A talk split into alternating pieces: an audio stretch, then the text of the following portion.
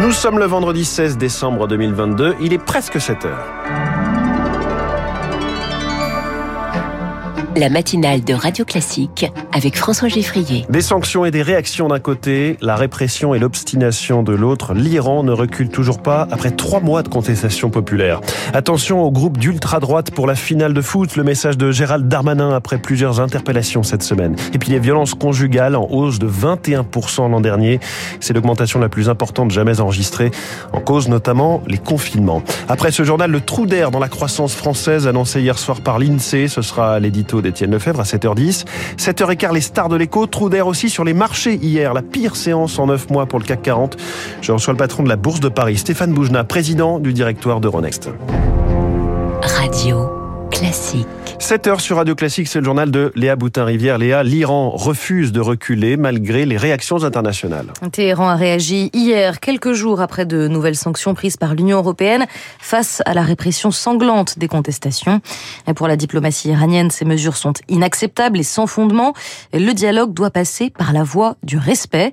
Chloé Joël, bonjour. Bonjour Léa. Après trois mois de manifestations populaires, le régime ne faiblit pas. Au contraire, la répression ne cesse de s'intensifier. Un médecin, un footballeur, des rappeurs parmi la vingtaine d'Iraniens menacés d'être pendus. La peine de mort est devenue une arme pour semer la peur et réprimer les manifestations. Mouvement lancé depuis la mort de Massa Amini, cette jeune femme arrêtée pour avoir enfreint le code vestimentaire de la République islamique. Dans le couloir de la mort, il y a ce jeune homme reconnu coupable d'avoir incendié des poubelles et des pneus sur une autoroute, ou encore un autre qui sera pendu pour avoir défendu les droits des femmes. À ce jour, il y a eu 11 condamnations à mort en lien avec les manifestations, deux pendaisons, l'une d'elles en public. L'Union européenne hausse le ton avec un troisième tour de sanctions adopté en début de semaine et une liste noire des personnes interdites d'entrer sur son territoire qui s'allonge et qui dépasse désormais les 60 personnalités. Et autres mesures prises par la communauté internationale face à la répression. Les Nations Unies ont expulsé l'Iran d'une commission sur les droits des femmes. La contestation ayant commencé, vous l'avez dit Chloé, avec la mort de Massa Amini. La communauté internationale sanctionne la Russie également. Un nouveau volet de mesures acté hier par l'Union européenne après des frappes intensives sur Kherson dans le sud ukrainien. Des bombardements qui ont fait deux morts et privé la ville d'électricité. Et les 27 se sont également mis d'accord pour fournir une nouvelle aide de 18 milliards d'euros à l'Ukraine. Et puis toujours à l'international, en Turquie, une figure d'opposition dans le viseur de la justice. Le maire d'Istanbul, Ekrem Imamoglu, vient d'être condamné à deux ans et sept mois de prison. Il est également interdit de toute activité politique.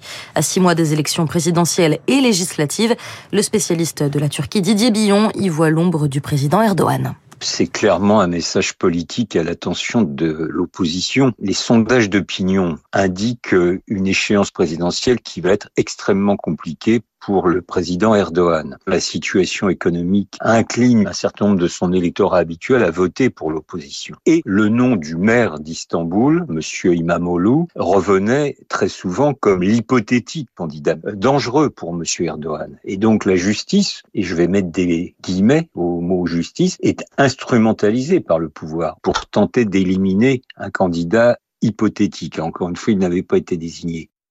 Propos recueillis par Léonard Cassette. Radio Classique, il est 7h03. Léa, on en parlait tout à l'heure, cet incendie dans la région lyonnaise. Oui, au moins 10 morts dans un incendie à Vaux-en-Velin. Quatre personnes sont en urgence absolue.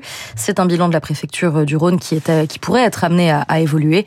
Le feu s'est déclenché dans un immeuble de 7 étages. On ne sait pas encore quelle en est l'origine. Nous y reviendrons bien évidemment dans nos prochains journaux. Dans l'actualité également, Gérald Darmanin qui appelle à la vigilance avant la finale de dimanche. Le ministre de l'Intérieur a demandé un suivi spécifique des réseaux d'ultra-droite, après que la demi-finale de mercredi a été euh, l'occasion de plusieurs rassemblements de réseaux souhaitant ouvertement en découdre avec des supporters marocains. Une quarantaine de personnes faisant partie de ces groupuscules ont été interpellées mercredi, dont certaines sont fichées S. Ces réseaux sont surveillés de près car ils inquiètent les autorités, selon le spécialiste de l'extrême droite Jean-Yves Camus. On a toute une mouvance qui, après avoir été frappée par les mesures de dissolution, a mis un petit peu de temps à se reconstituer, mais a fini par le faire. C'est cela que l'on voit aujourd'hui, sans qu'il y ait pour autant une augmentation du nombre d'activistes sur la scène d'ultra-droite. On doit avoir aux alentours de 3500 militants. Malheureusement, il y a toujours dans toute société démocratique une frange de gens qui sont en révolte ouverte contre ce qu'ils appellent le système et dont la rue est le principal terrain de jeu, parce qu'ils n'ont pas précisément les forces suffisantes pour lancer un mouvement sous forme de parti politique qui puisse peser, ne serait-ce que marginalement, sur le cours des choses. Un micro de Julie Drouin et ses groupes ayant été retrouvés dans plusieurs villes. De nombreux élus de gauche ont dénoncé hier ces actions qu'elle demande de sanctionner. Toujours au ministère de l'Intérieur, les chiffres des violences conjugales ont été publiés. On dénombre 208 000 victimes, dans leur immense majorité des femmes, en 2021.